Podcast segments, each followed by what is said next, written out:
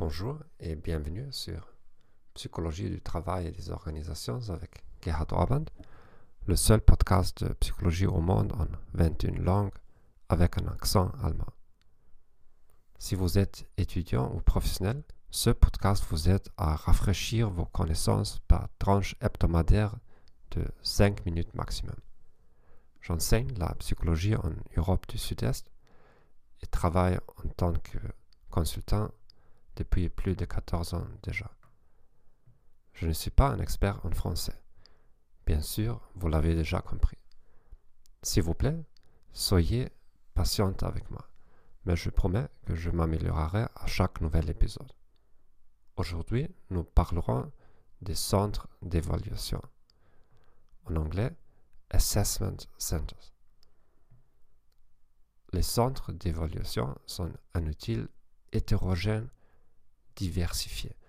Ils sont utilisés dans la sélection du personnel à des fins d'emploi, de promotion ou de formation. À l'origine, ils ont été développés pour l'armée allemande. Aujourd'hui, ils sont également une méthode populaire dans le secteur privé, surtout dans les grandes entreprises et organisations. Si vous êtes candidat à un poste de direction, vous recevrez une invitation à participer à un centre d'évaluation pendant un ou deux jours, souvent dans un hôtel ou un centre de congrès. Avec d'autres candidats, vous serez testé dans une variété de tâches. Vous devrez préparer une présentation et parler devant les autres. Vous participerez à un jeu de rôle avec d'autres candidats ou avec des représentants de l'entreprise. Dans un exercice de groupe, vous devrez peut-être résoudre un problème et pendant ce temps, des représentants de l'entreprise vous observeront et vous noteront. De plus, vous serez interrogé plusieurs fois et vous ferez des tests de personnalité et d'intelligence.